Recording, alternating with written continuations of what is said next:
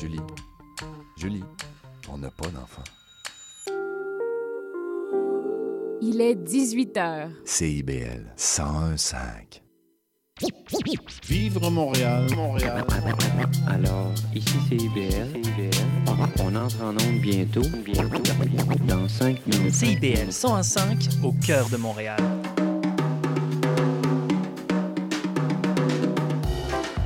Tonic, c'est une émission dynamique sur le fanzine, la culture underground et les archives littéraires au Québec. Je reçois un, une zineur, zineuse pour jaser d'inspiration et de création. Chaque mercredi 18h sur les ondes de CBL 105 FM Montréal.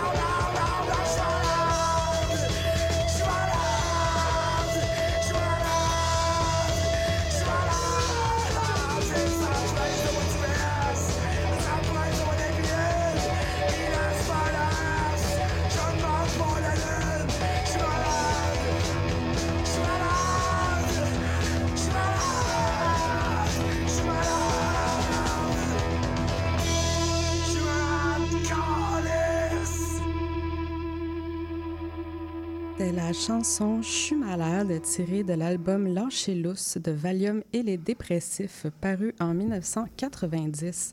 Vous êtes à l'antenne de CIBL. Bienvenue à l'émission Zine Tonic. Je suis votre animatrice Hélène Buguin. En ce mercredi soir 4 octobre, j'ai la chance d'avoir avec moi le fondateur d'Arc MTL, Archive Montréal, Louis Rastelli. Vous l'avez peut-être vu à Exposine ou dans des soirées de lecture, autant en français qu'en anglais. Il travaille depuis plus de 20 ans dans le milieu du fanzine et de l'underground. C'est une mine d'or d'informations. Vous aurez l'occasion ce soir d'en apprendre plus sur lui, mais aussi sur l'historique d'Exposine et son avenir. Comment ça va, Louis? Bien, et toi? Ça va bien, merci. Donc, on, on va commencer par le commencement. Euh, comment a germé l'idée euh, d'Exposine? Est-ce que tu avais toi-même une pratique du fanzine? Euh, Qu'est-ce qui s'est passé? Bien, on était environ huit personnes, des petits éditeurs, des gens qui faisaient des fanzines. Dans mon cas, un fanzine collectif avec beaucoup, beaucoup de différents contributeurs. Ça s'appelait Fish Piss, qui a un peu pris la relève de la disparition des fanzines des années 80, début 90 à Montréal. Euh, rendu 1998, quand on a commencé à se mettre ensemble pour euh, faire des projets collectifs. Comme je dis, moi, on, partageait les mêmes défis. Il n'y avait pas de salon comme il faut à Montréal qui durait. Une couple de petites tentatives qui ont duré un an ou deux, mais euh, rien de établi. Et de plus, on se trouvait les huit ensemble, souvent en train de partager des communautés. Dans le temps, ça s'appelait euh, Allo Stop, je pense.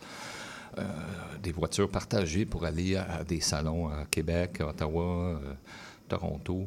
Puis chaque fois qu'on venait à Montréal, comme comment ça se fait qu'à Montréal, il faut se rappeler, la fin des années 90 à Montréal, le sentiment était que c'était une ville euh, où les choses passaient pas.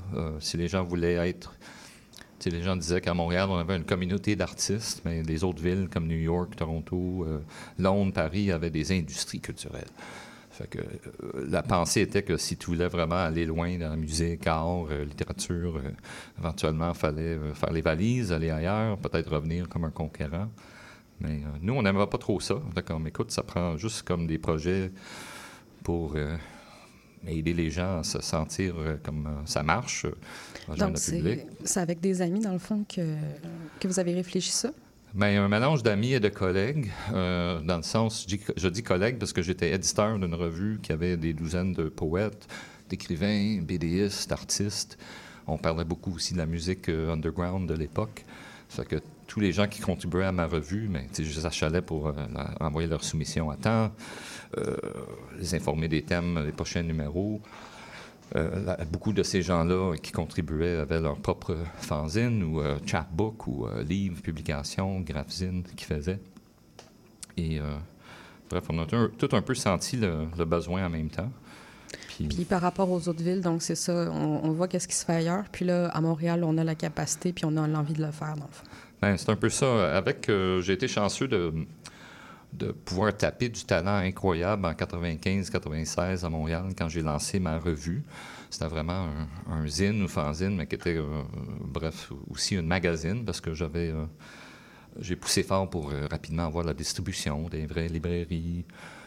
Dans ce qu'on avait dans le temps, il y avait beaucoup plus de places comme Multimags ou des, des kiosques de revues et de magazines. Et on pouvait, euh, si on était très déterminé, euh, s'équiper avec les moyens de, convaincre des distributeurs de prendre nos, euh, nos revues. Fait que rendu la fin des années 90, euh, moi j'étais déjà avec nez dans l'international. Moi j'étais comme les artistes d'ici, les écrivains d'ici devraient se faire connaître dans les scènes partout dans le monde où il y a des scènes de zine, fanzine, underground. Et donc, avec Fishpiss, j'étais chanceux que rendu au quatrième numéro, c'était disponible au Japon, dans beaucoup de chaînes et des librairies aux États-Unis. euh, partout au Canada, il y avait une chaîne euh, qui s'appelait Chapters qui avait réussi à prendre des commandes. J'envoyais deux ou 300 copies à un distributeur pour par la suite. j'entendais du monde qui était bien excité de trouver Fishpiss dans un dépanneur à Ville de Québec ou euh, ailleurs. Donc, j'avais déjà l'idée qu'il faut vraiment que nos artistes et nos créateurs se fassent connaître par le, même circuit international euh, dans les autres villes, dans les autres festivals. Donc, c'est comme ça qu'Exposine euh, est né. Mais en fait, pour être honnête, on était tous un petit peu paresseux avec l'idée que une fois partis, là, on, on était conscient que il- au moins quelques-uns de nous auraient été, sera pogné pour des années avec euh, tout le travail qui vient avec. Donc, c'était juste en 2002, quatre ans après qu'on a commencé à faire des rencontres et développer l'idée qu'on a lancé le premier Exposine. Mais avant ça, c'était quand même. euh, on avait entendu parler des années 90 de, des machines distributrices de BD et de fanzines en Europe, à Amsterdam et à Paris, je crois qu'il y en avait euh, des modèles. Et en fait, le premier projet qu'on a fait, une fois qu'on a formé l'organisme, ArcMTL, on s'est rendu compte que ça prenait au moins une association, une coopération un but non lucratif pour bien mener ces projets collectifs. Euh, le premier vrai projet qu'on a fait, c'était le réseau Distroboto, donc des anciennes machines à cigarettes qui vendent des œuvres d'art, des petits fanzines. Bref, des, petits fanzines, graphzines ont été les produits les plus populaires et les, plus produits pour ce réseau. Mais en début 2001, euh, c'est le premier projet qu'on a fait. C'était en lien avec le zine parce qu'on était toutes un peu comme avec Exposine. On partageait toute la frustration d'avoir à faire le tour de plein de librairies, de, lieux pour laisser quelques copies de nos euh, publications en consigne ici et là. Euh, on était séduits par l'idée qu'une machine distributrice, on le plug dans le mur, le, café ou le bar nous donne permission. Puis après ça, plus besoin d'aller chialer et tout ça. Là, euh, Récupérer les copies. Oui, euh, c'est ça. Dans une seule machine, on avait 15 sélections, donc on pouvait distribuer dans une shot 15 différents titres. Et ça a explosé assez là, avec, à la fin de l'année 2001, la première année de Distributo, ça a fait le cahier du New York Times des idées de l'année. Ça passait à, sur Radio Cannes, Télé-Québec, plein d'affaires. Les gens ont trouvé ça vraiment incroyable, l'idée de récupérer des machines pour vendre des petits livres, des petits fanzines. Donc, c'est un peu le succès de ça que retarder l'éventuelle planification du premier Exposine. Mais entre-temps, c'est tous des projets de famille, puis tous les gens qui ont été impliqués à commencer à exposer et à participer aux prochaines éditions euh, avait déjà embarqué dans la production de mini-trucs pour Distroboto euh, dans le temps. Puis, euh, c'était comment la première édition d'Exposine quand vous vous êtes réunis puis que vous avez fait un appel aux artistes? Bien, justement, comment ça s'est déroulé? C'était quoi votre processus? Ben, dans le temps, les appels, comme il n'y avait pas d'Internet, ça existait, mais à Montréal, personne n'avait des cellulaires, les textos n'existaient pas, même les courriels étaient plus ou moins adoptés. Euh, fait que c'était beaucoup bouche à oreille, imprimer des flyers disant Hey, il y a un nouveau projet qui s'en vient à Exposine, avec un petit formulaire d'inscription euh, sur l'ando. Euh, un des cofondateurs, Billy Mavreas, avait un magasin, une sorte d'antiquaire avec la moitié du, magasin était rempli de, petits fanzines, d'art imprimés, affiches. Et son local était un peu comme le, lieu de départ pour tout ça. C'est là qu'on tenait les rencontres et c'est là qu'on disait aux gens si tu veux faire partie Exposine, va là-bas, remplis le formulaire, ils vont les mettre dans une pile. Et euh, les premières éditions d'Exposine, euh, ça se faisait comme ça. On faisait des listes à papier, euh, à main, avec un stylo. On compilait tous ces, ces, noms-là. Puis voilà. Donc, au début. Il y avait quand même un engouement, là? Mais l'affaire qui était surprenante, c'est que on, est, on se pensait tous vieux, des vétérans de la, scène, on était là depuis les années 80, mais là, on, avait quand même juste début trentaine, genre, euh, mm. quand l'exposé a commencé. Mais on avait le sentiment d'avoir fait le tour, puis être euh, en plein milieu du, milieu littéraire et euh, de publication, et qu'on était pour connaître tout le monde qui était pour être là. Mais la grande surprise, c'est que le premier Exposine euh, oui, des trentaines, quarantaines d'éditeurs et de, de fanzineux qu'on connaissait euh, se sont inscrits, mais par la suite, pouf, paquet de gens de je sais pas où, des banlieues, des personnes complètement inconnues qui, qui se présentaient, puis tout à coup avaient des incroyables zines, fanzines à leur table. C'est là qu'on s'est rendu compte qu'il ne faut pas être trop snob et penser que le plateau Mont-Royal, dans le temps, c'était le centre du monde. que, en fait, c'est une énorme ville, puis qu'en en fait, euh, on avait un bon instinct. donc, en gros, le besoin que nous, on sentait pour euh, des institutions et des projets pour euh, nous aider à se faire connaître, ce n'était pas juste nous qui, qui euh, l'arrivée de ces choses-là. Puis, est-ce que vous aviez aussi une bonne réception du public? Est-ce que les gens étaient là, étaient présents? oui, le seul problème, c'est que la première édition s'est faite à la salle Rosa. Dans le temps, on était comme, ah, c'est une grosse salle, Mais dès le départ, on était genre, mais c'est trop petit, ça n'a pas d'allure. C'était rempli comme, tu sais, on a mis 60 exposants, je pense. Puis ça pouvait à peine circuler. Mm. Euh, fait que oui, c'était très, euh, très sollicité. Puis euh, je peux dire que les, c'est les quatre premières éditions de 2002 à 2006. Chaque édition a doublé. pour arriver à un chiffre qu'on a plus ou moins resté. Donc, la première édition, 60 exposants, deuxième, 120, troisième, 200, quatrième, 260. Là, on voyait que, OK, OK, là, si on se laisse aller, là, ça, ça va finir jamais. Euh, aussi, euh, quatrième, cinquième édition, 2006, 7, 8, on avait énormément de gens qui venaient de New York, des gens de la Belgique, de la France. Et surtout, les gens de New York venaient puis ils parlaient comme comment ça se fait qu'on n'a pas ça à New York, ça n'a pas d'allure. Et on est très fiers du fait qu'en 2007-2010, il y a deux grands projets semblables qui se sont développés en New York, directement inspirés par Exposine, qui est le, grand New York Art Book Fair, qui est un peu euh, fanzine et livre d'artiste, euh, qui se tient à New York depuis 2010, et euh, le Brooklyn Comic Arts Fair, euh, Brooklyn Comic Fair, qui était toutes les BDistes qui venaient à Montréal euh, ont, ont commencé ça. Et donc, de ce côté-là, on peut dire que ça, ça tapait pas juste à Montréal, mais euh, une sorte de- d'engouement et de, boom de, zine et de d'auto-édition qui était présent au début des années 2000. Parce que dans le fond, Exposine, c'est euh, peut-être qu'on l'a pas expliqué dès le début, mais c'est une foire d'art, euh, une foire de, de fanzines, de zines. Donc, on retrouve des gens qui produisent, euh, non pas exclusivement, mais surtout des fanzines. Puis, justement, c'est quoi le processus de sélection pour les gens aujourd'hui? Est-ce que c'est un peu sensiblement la même chose qu'au début? Ça n'a pas trop changé dans le sens que dès le début, l'équipe était bilingue. On considère Montréal comme une ville bilingue, malgré qu'il y en a qui veulent foncer sur l'idée que c'est une aberration qu'il y a, euh, eu d'autres langues que le français. Il faut dire que c'est une ville qui a une longue histoire de vivre ensemble et de un, sorte de lieu de rassemblement, de rencontre. On est un peu entre les États et les États-Unis, le restant du Canada, l'Europe et l'Amérique du Nord, ainsi de suite. Donc, euh, principalement, on a gardé au début, les premières années, l'œil sur une balance entre les euh, participants anglophones et francophones. Là-dedans, on est aussi conscient, dès le départ, c'était pas juste pour euh, des petites fanzines ou zines euh, brochées et pliées, mais le besoin était là pour euh, le milieu de la petite presse ou des petits éditeurs, ce qu'on appelle le small press en anglais. Donc, que ce soit quelques personnes qui se mettent ensemble pour commencer à publier comme il faut des recueils de poésie, des activistes qui se mettent en groupe pour publier des tracts ou des, fanzines ou des, livrets euh,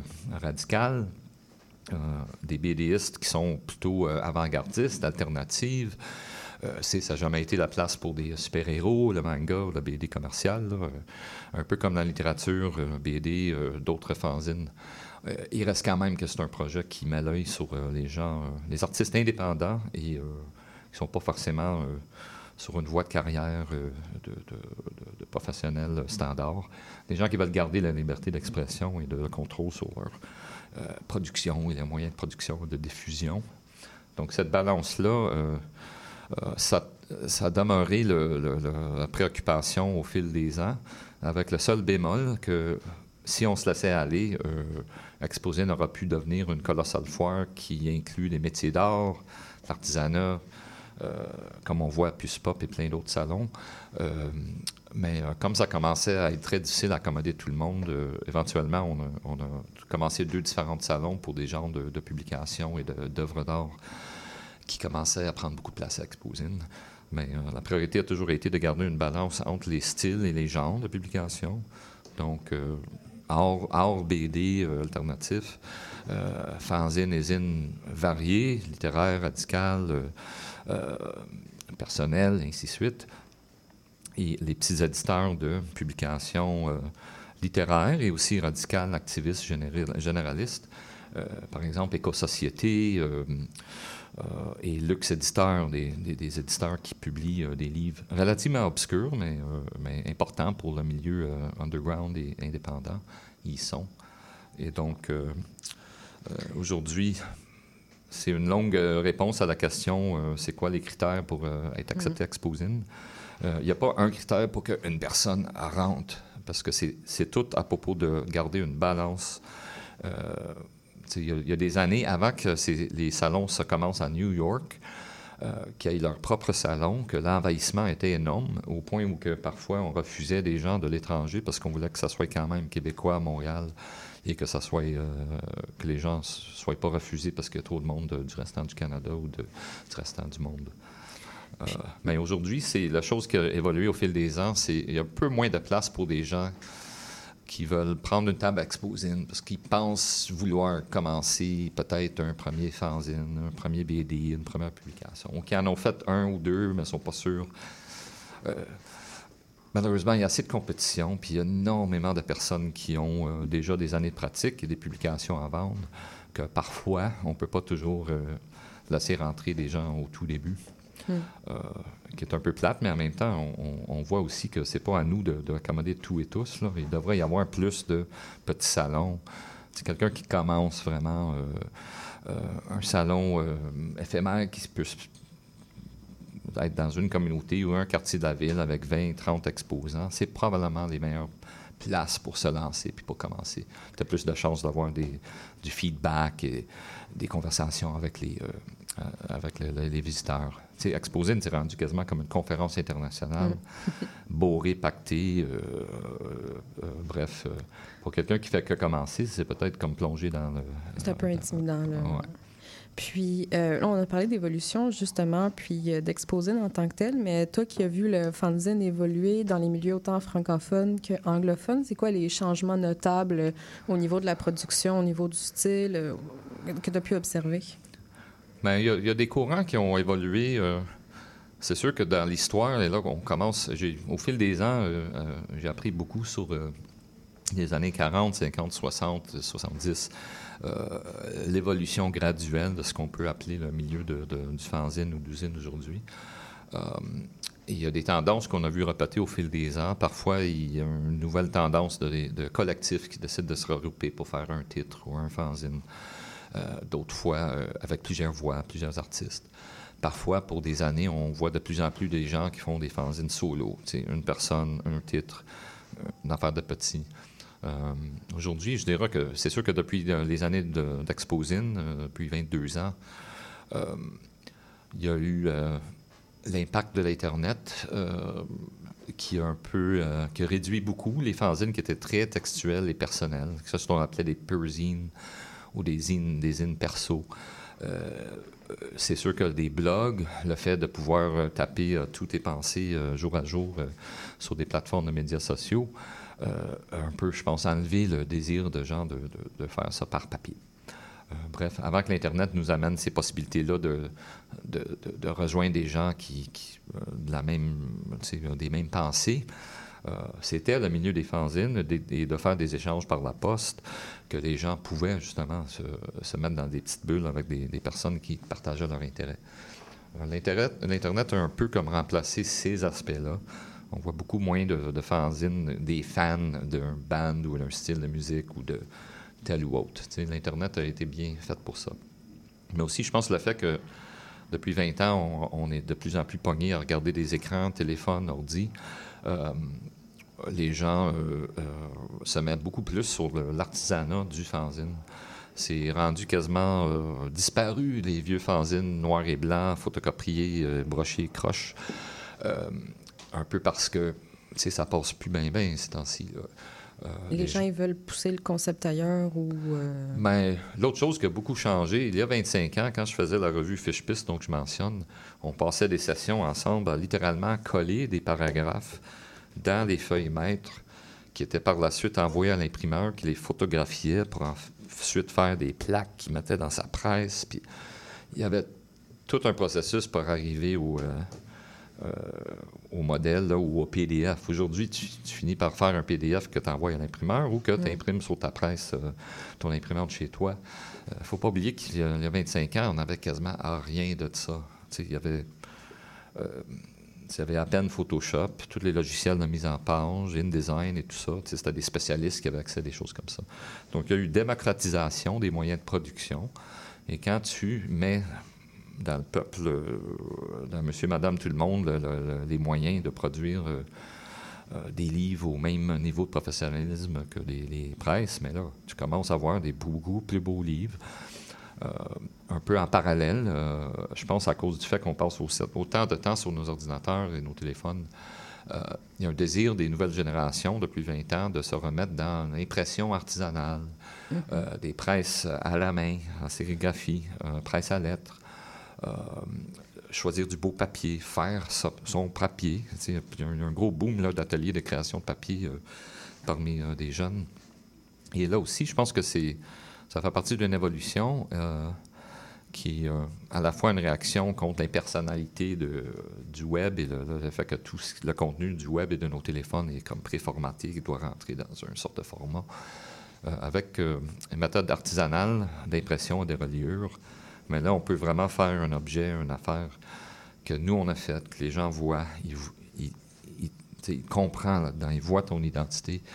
Puis, euh, bref, euh, on n'a pas cet intermédiaire des réseaux et ainsi de suite. Euh, donc, je vois, que du positif, là, c'est des tendances qui, qui auront surpris beaucoup de monde il y a 20 ans. Les deux, trois premières années d'Exposine, plein de- d'entrevues dans les médias où qui nous demandaient Bon, mais là, c'est sûr que ça ne va pas durer long. Là, tu arrives juste comme l'imprimé est sur le point de disparaître pour de bon parce que l'Internet va tout remplacer ce qui est imprimé. Vous arrivez avec un salon d'édition et on explique toujours Hmm, l'information, c'est pas la même chose, c'est pas un artefact. Ouais. Un livre, c'est un objet, c'est une création, c'est une production. L'information, là, ça remplace pas ça. Ça va avec, ça l'explique. Et au fil des ans, ce qu'on a vu, c'est que l'Internet a remplacé plutôt les catalogues et les revues qu'on commandait par la poste, qui avaient Ouais. toutes les adresses et toutes les descriptions des fanzines pour lesquelles on pouvait par la suite leur envoyer deux piastres. Euh, L'Internet, maintenant, mais là, tu vas puis tu découvres des sites web, des, des- des pages web et des sites web pour des fanzines.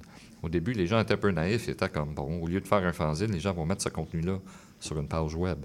Mais non, ce que tu vois sur la page web, c'est l'adresse pour aller euh, envoyer ton chèque pour acheter un fanzine. Et euh, voilà. Donc, on, on a eu le dernier mot là-dessus, au moins. Puis, euh, Exposine, justement, ça s'en vient bientôt. Donc, euh, est-ce que vous avez les dates? Mais assez bientôt, mais quand même dans à peu près deux mois. C'est, ça sera le- la fin de semaine du 2 et 3 euh, décembre cette année. Euh, probablement à la même église, euh, des, sous-sol d'église près du métro Jean Talon des dernières éditions. Je dis probablement parce qu'il y a, euh, comme d'habitude, il y a des négociations et des, des imprévus. Mais les inscriptions sont ouvertes. euh, Oui, pour le moment, euh, comme je tiens toujours à dire que c'est pas une question d'être, euh, c'est pas géré premier arrivé, premier servi, euh, pour des raisons de vouloir garder justement cette balance et de garder les chances pour tous et tous de, de, de soumettre durant la période d'inscription. Donc, les gens n'ont pas besoin de, de, de, de- de se garrocher dessus, mais euh, c'est sûr que ceux qui sont intéressés à soumettre pour une euh, table Exposine peuvent le faire par le site euh, exposine.ca euh, n'importe quel temps. Puis, euh, avant Exposine, il y a quelque chose qui s'en vient euh, très, très bientôt. Le 10 et 15 octobre, c'est Volume Montréal. Il reste un petit, une petite minute si jamais tu veux expliquer un peu c'est quoi Volume Montréal, puis inviter les gens à venir les visiter. Ben, c'est là qu'on est très chanceux d'avoir pu. Euh, à Exposine, pour 7 ou 8 ans, il y avait un coin de centres d'artistes et d'artistes en art visuel et des centres d'ateliers d'impression qui prenaient des blocs de table pour vendre des livres d'artistes, des catalogues d'expo, euh, des œuvres d'art imprimées.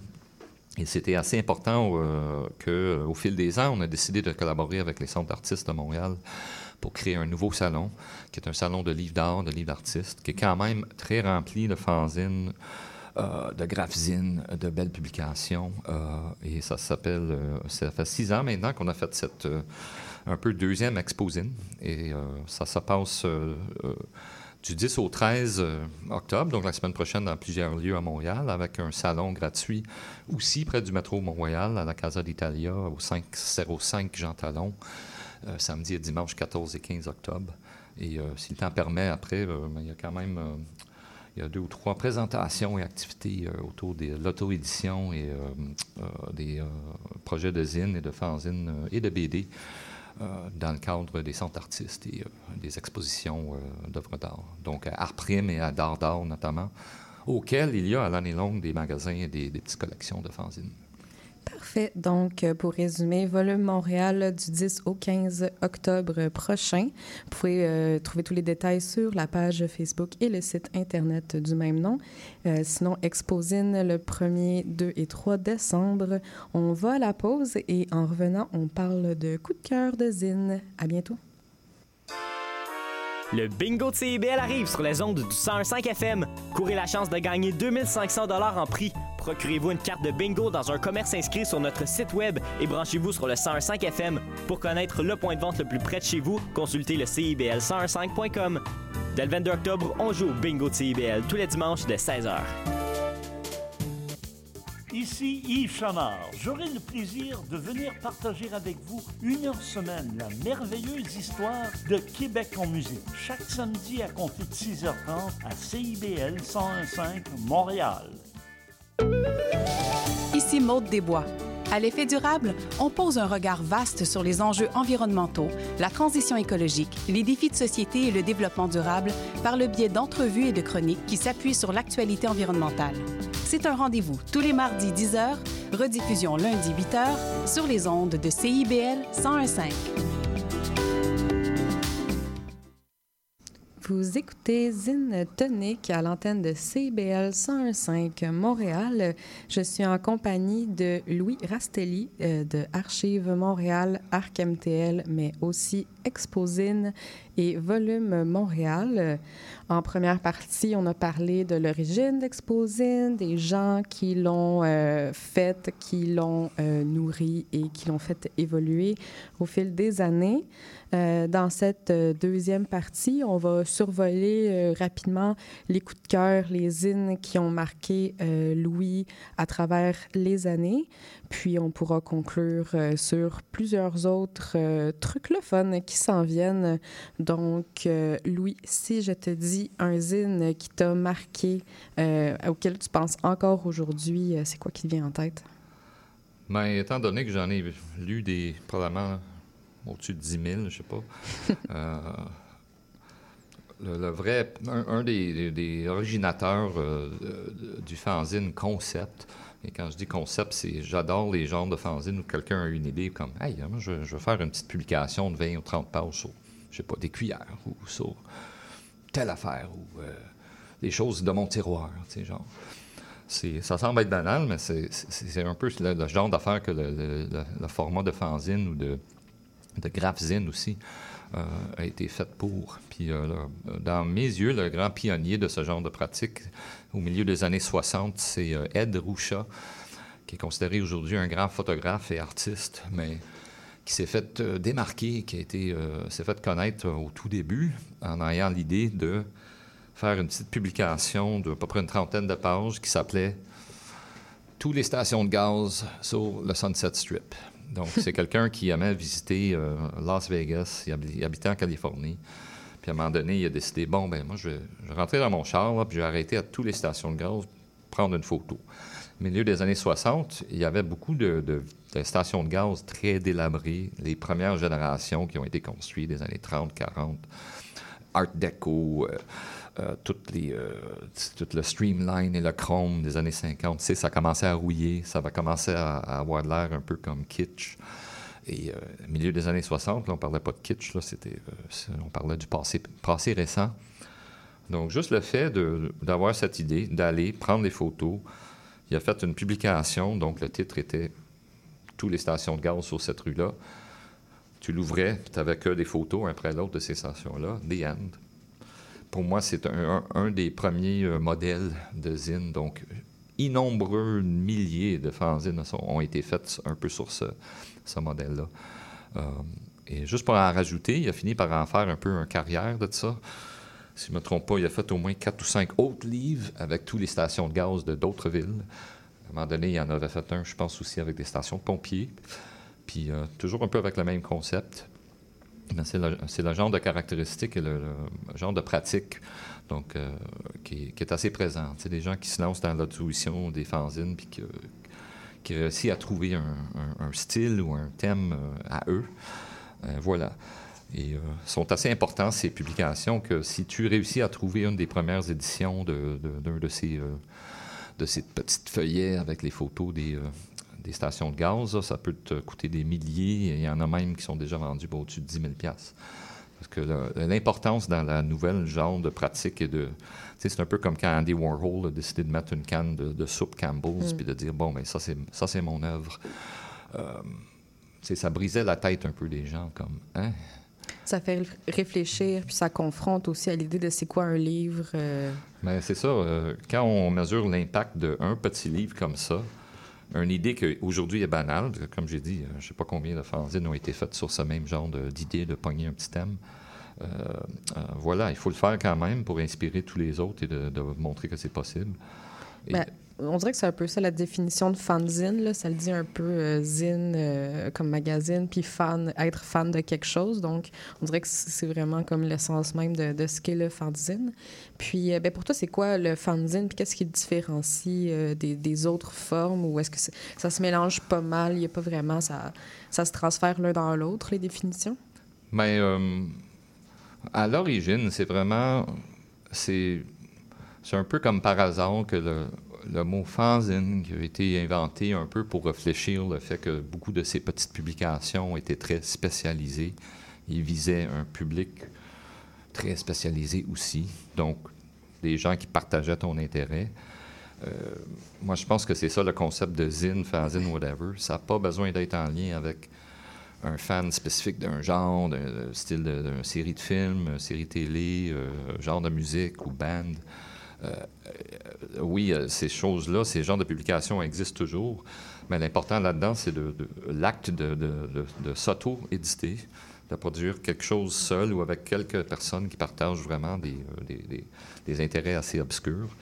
Et par la suite, décider de, faire la job, d'en imprimer quelques copies, puis de, les passer à d'autres personnes qui peuvent partager ces intérêts-là on peut parler d'amour, on peut parler des intérêts comme on est tous dans la même situation de discrimination à cause de telle ou autre euh, euh, croyance, euh, race, identité. quand on dit on va, on va se mettre sur papier une tract ou de quoi pour partager avec d'autres personnes qui partagent notre intérêt, c'est ça, un fanzine. Si on veut le raccourcir à Zine, comme on a commencé à faire à Québec depuis quelque temps, euh, peu importe. Là, en anglais, je pense que Zine est, devenu plus courant des années 80-90 parce que c'est un raccourci de magazine et de fanzine. Et en fait, c'est assez cool. en anglais, on raccourcit tout. Mm-hmm. Euh, c'est très courant de raccourcir des mots, euh, donc zine. Mais euh, j'ai l'impression que dans la plupart de la francophonie, là, peut-être que je parle un différent sujet, mais euh, ayant visité euh, Marseille et passé beaucoup de temps avec des gens du milieu en Europe, mais moi je pense que c'est on fait ça souvent, la langue française, c'est pas tous les mots en anglais qui se prononcent facilement. Et il y a quelque chose de laid en parlant de zine. C'est comme si on clairait notre gorge. Zine! Hey, un zine! fanzine, c'est un peu plus euh, donc, mhm. évidemment, euh, en Europe, on, utilise, on continue à utiliser ces, euh, ce terme, les fanzinothèques et les, salons de fanzine. Et je peux dire aussi, en fait, là, je me défense pas mal, mais euh, on aura une autre occasion, je pense, dans les quelques semaines avant Exposine, en début décembre, pour parler de Exposine. Mhm. Mais on est en train d'organiser une soirée de visionnement d'un nouveau ou d'un récent documentaire qui a été produit en 2022 en Europe euh, qui s'appelle, euh, euh, je pense que ça s'appelle le Fanzina, le Fanzina en Europe d'aujourd'hui, quelque chose comme ça. Mais bref, ça va être un film documentaire qui nous explore un peu le monde des fanzines et des fanzinothèques, qui sont les quelques institutions en Europe qui, qui prêtent des fanzines. Et donc, on va être excité de, montrer ça. Oui, puis on, fait une petite parenthèse pour saluer Nico de la fanzinothèque belge, euh, un ami euh, qu'on a qui, qui justement s'est occupé de ce genre de fanzinothèque et qui a une émission de radio qui a inspiré euh, celle-ci pour parler de Oui, oui, on peut espérer, peut-être pas cette année, mais bref, c'est encore pourquoi pas se dévancer un peu. Une des grosses activités dans les jours qui précèdent Exposine sera une conférence sur les archives. Conférence internationale. De fanzine.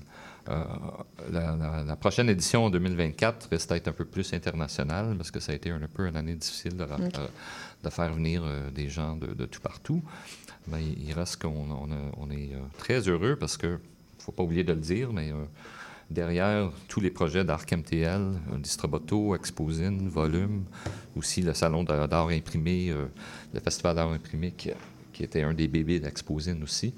Euh, tous ces projets-là ont servi à nourrir un centre d'archives euh, à ArcMTL qui possède, euh, je, suis assez certain, la plus grande collection de, de zines et de fanzines au Québec, avec quelques 10 000 titres juste d'infanzines.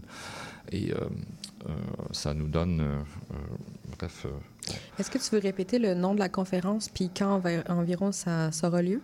Bien, donc, Exposine, c'est les 2 et 3 euh, décembre, et euh, du mardi au jeudi à peu près, donc du 27 au 30, euh, ou du 28 au 30 Euh, il y aura trois, trois jours, trois différents lieux, incluant quelques visites à des, à des diverses centres d'archives et de, des, ou des lieux où il y a des collections de fanzines.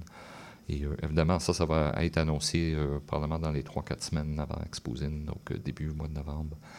Euh, Donc, la conférence sur euh, c'est les métiers d'art, c'est ça? Euh, non, la conférence, ça va regrouper des gens qui, gèrent et qui sont actifs dans la job de gérer des archives de zines et de fanzines euh, ou qui gèrent des collections ou des lieux.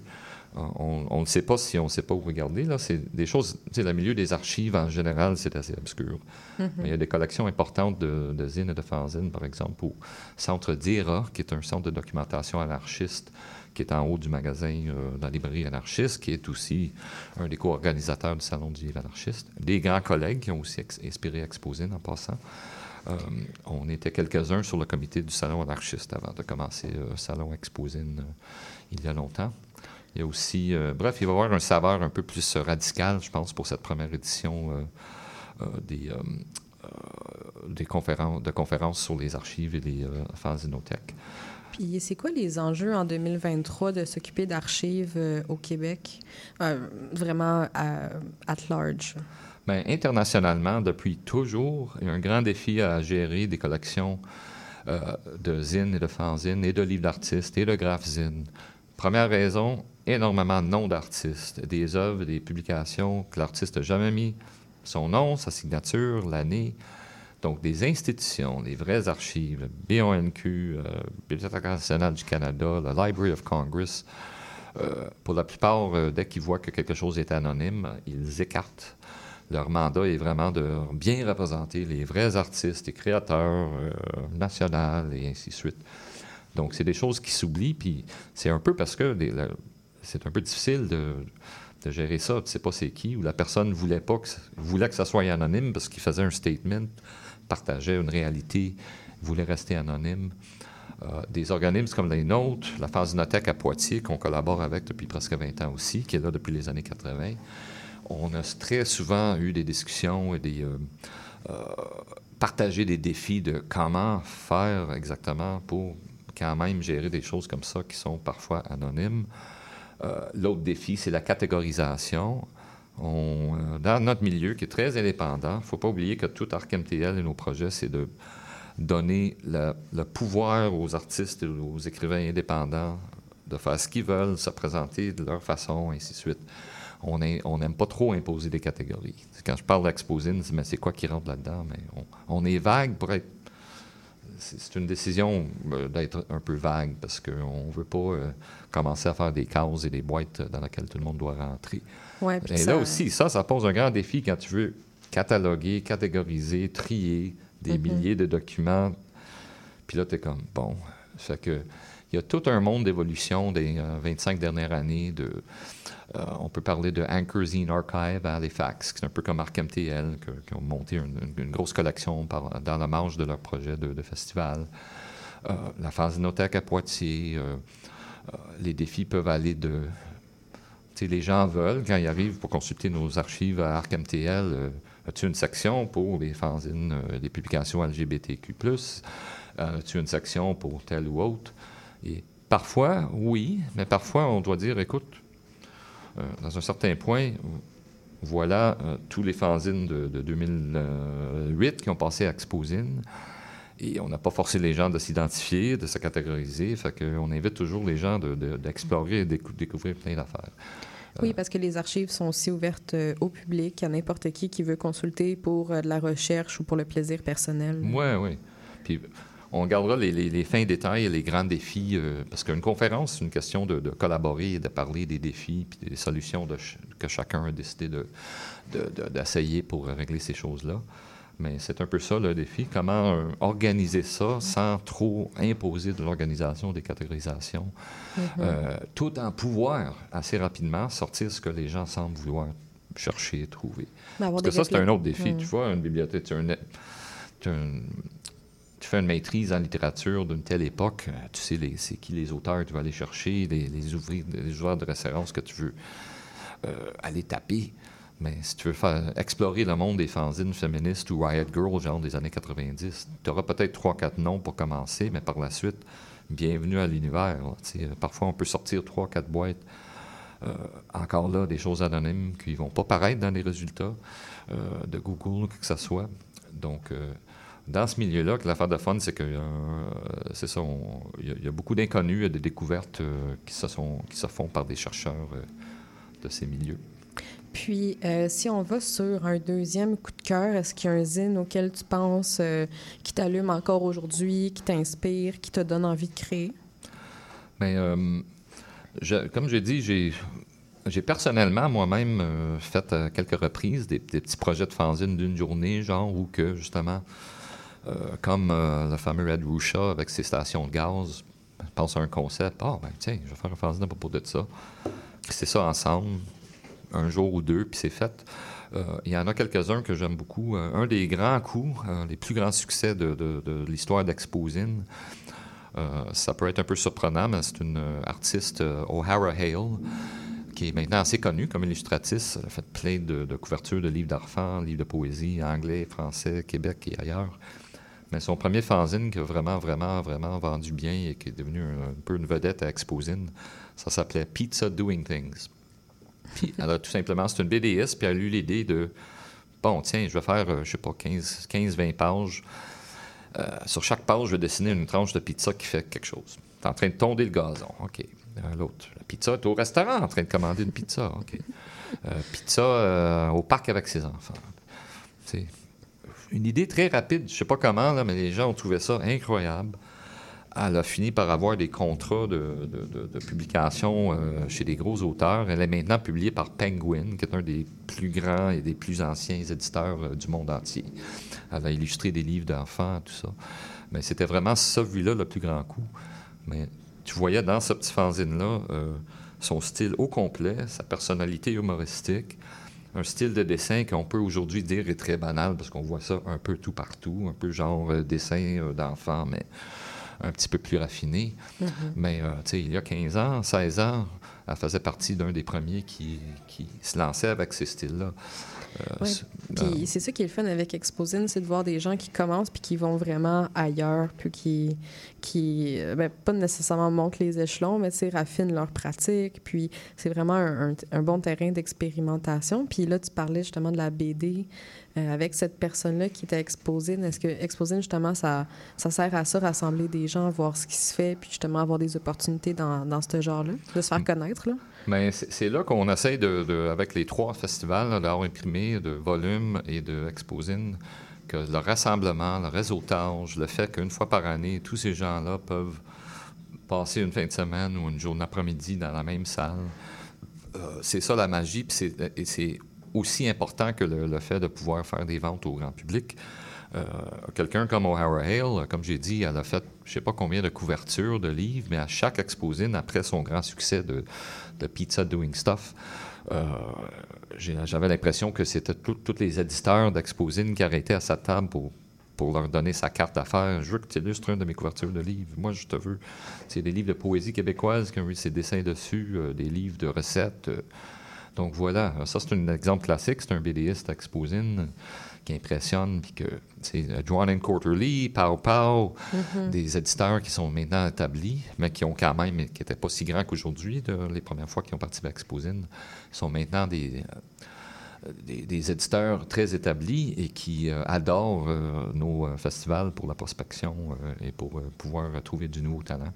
Et on dit ça aux nouveaux talents aussi. Mm-hmm. Écoute, peut-être que tu ne vendras pas des tonnes de ventes, mais faut se présenter, il faut rencontrer le milieu. Oui, avoir des conversations, puis même des conversations avec son voisin de table, euh, ça peut nourrir des choses. Là. Je suis pas mal sûre qu'il y a des, des, des, fanzines qui sont nés de ça, des gens qui se sont associés puis ont créé euh, ensemble. Ben, c'est ça, c'était autant plus important. Les premières éditions, encore, c'est étrange à dire, mais 2001, 2, 3, 4 c'était une autre époque. Il n'y avait pas de réseaux sociaux. L'Internet mm-hmm. était pas mal plus plateforme de, pour des actualités. Puis euh, il n'y avait même pas Amazon, Netflix. Ils envoyaient des, DVD par la poste. C'est juste en 2008, je pense que Netflix a commencé le streaming. Fait que tout pour dire, les premières années d'Exposine de nos projets, il y avait une grande importance de pouvoir sortir de son sous-sol, puis de, de, de, de voir le soleil, puis de, de se mettre dans une salle avec d'autres personnes.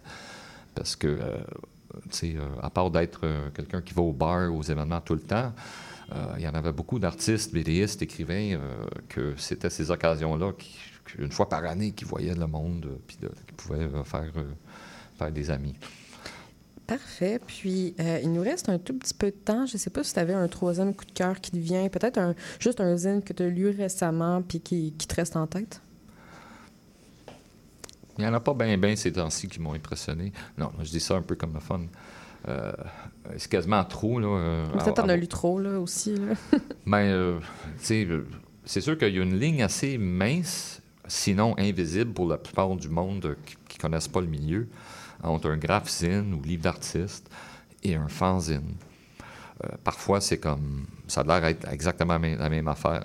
Parfois, on peut dire, bon, ben, le gars l'a imprimé sur une presse numérique puis il n'est pas numéroté, bon, c'est un fanzine ou c'est un zine. C'est fait euh, sur euh, du beau papier en sérigraphie avec une édition euh, numérotée de 50, mais là, c'est un livre d'artiste. Mais disons que je suis toujours très impressionné par la production de livres d'artistes de graphine de l'Europe. Et quand on a visité là, à Marseille, euh, récemment, euh, au mois de février, on est allé au studio du Dernier Cri. Euh, pour moi, c'est les, les grands maîtres des beaux fanzines et des graphines et des livres d'artistes. Et ils font partie de ceux qui sont, et là je peux parler d'une- poignée de- d'exposants qui ont leur place à volume et à exposine, un peu parce que ces publications-là, des collectionneurs d'art et de beaux livres d'art veulent en acheter. Puis évidemment, tu arrives à Exposine, les gens comme Ah, tu parles d'un beau fanzine, mon doux. Et donc, euh, probablement tout ce qui passe par le dernier cri, euh, pour moi, est très intéressant. Est-ce qu'il y a un titre en particulier qui te vient en tête? euh? C'est dur à se rappeler des titres, euh, mais euh, Ou un projet qu'ils ont fait récemment? ben, il y, a- il y a il y a un nouveau atelier qui a commencé à imprimer des, des livres d'artistes et fanzines à- au dernier cri qui s'appelle Safe Space. OK. Puis il amène une sorte de, de visuel un peu ordinateur et très manipulé, mais c'est imprimé à la main sur les presses de, de Dernier Cri. Et je trouve ça très, très intéressant. Et je pourrais dire, pour- en finir avec une plug, c'est Oui. une question intéressante parce que mon euh, cofondateur d'Exposine et d'Arc MTL, Billy Mavreas, euh, aussi un grand expert et producteur de je ne sais pas combien de, de centaines de fanzines qu'il a faites lui-même au fil des ans.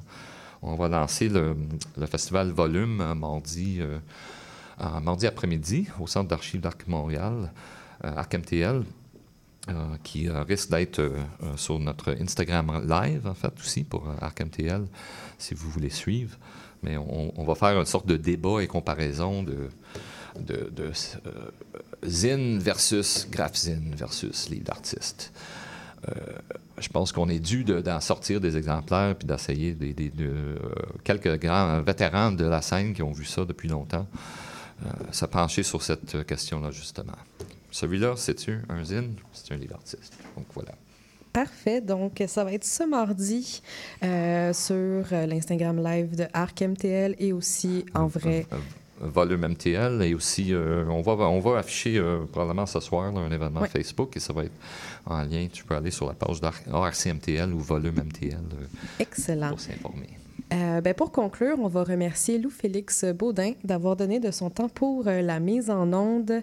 Et cette émission Entre aux couleurs, on l'a fini avec le flyer Alphonse Bisaillon avec sa chanson Tout est accessoire qui, j'espère, sera donné un peu de tonus à votre soirée.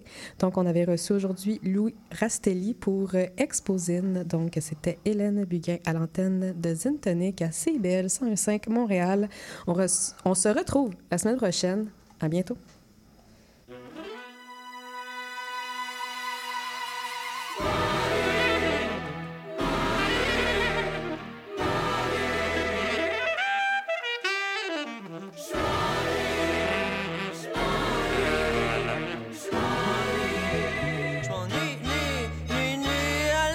Partout, je deviens fou et je danse.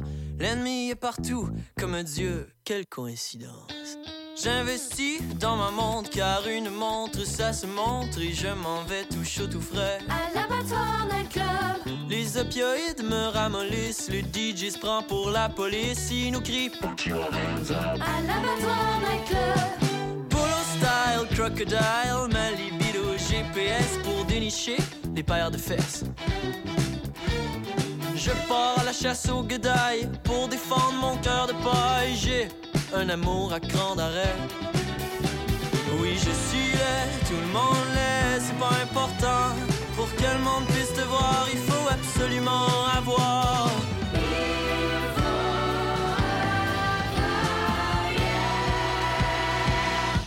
Des accessoires.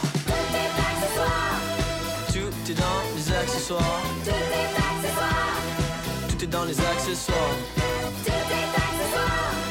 Tout est dans les accessoires.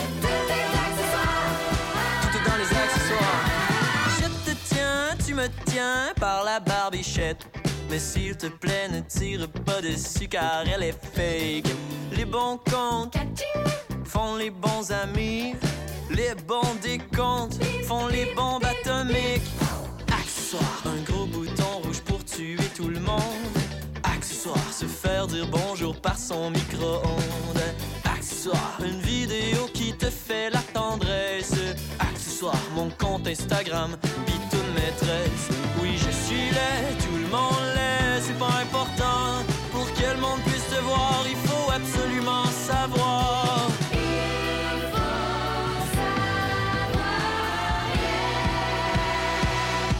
Allez se faire voir.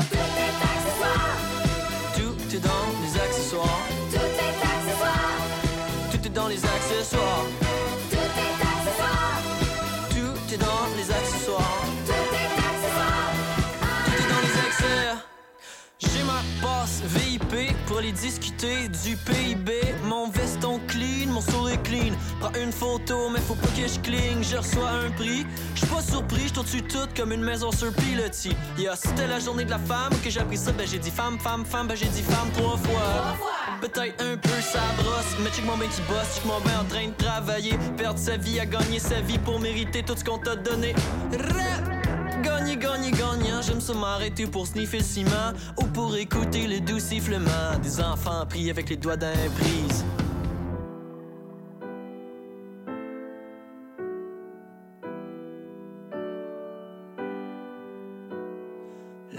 prise. L'accessoire premier, c'est la terre terrassée. La terre terrasse pour grignoter, papoter et patati et patata. Les oiseaux sont accessoires à ma journée ensoleillée. Mhm. Nous massacrerons les animaux et leurs carcasses. Nous en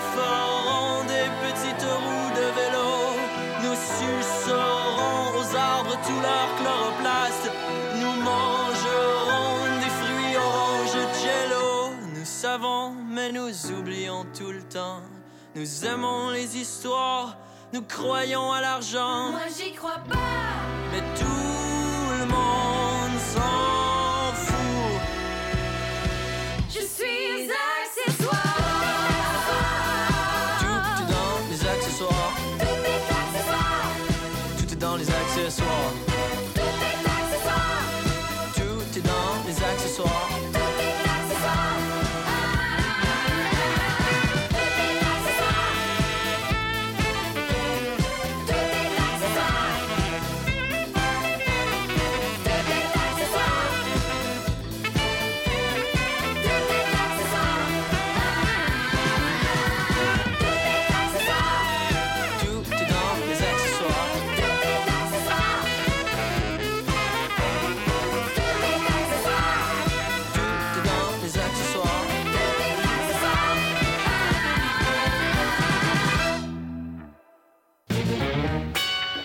Bonjour à toutes et à tous, ici Charline Caro.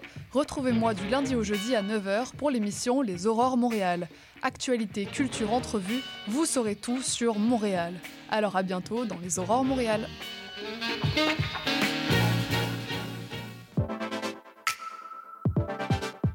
Bonjour, ici Boris Chassagne.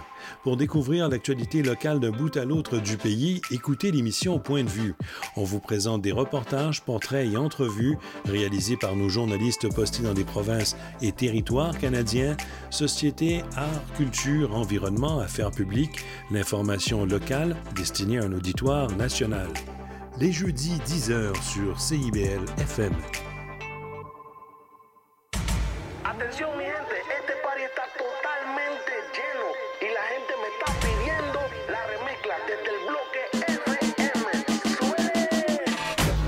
Vendredis soirs, c'est un rendez-vous avec l'équipe de Dimension Latine. Dès 18h, le top 5, les nouveautés de la semaine et nos entrevues avec des artistes internationaux. Mais surtout, à partir de 19h, Montréal Pal Mundo, le nouveau segment qui vous donne un survol sur la scène locale et les nouveaux artistes de la relève de Montréal. Es una cita con Dimension Latina.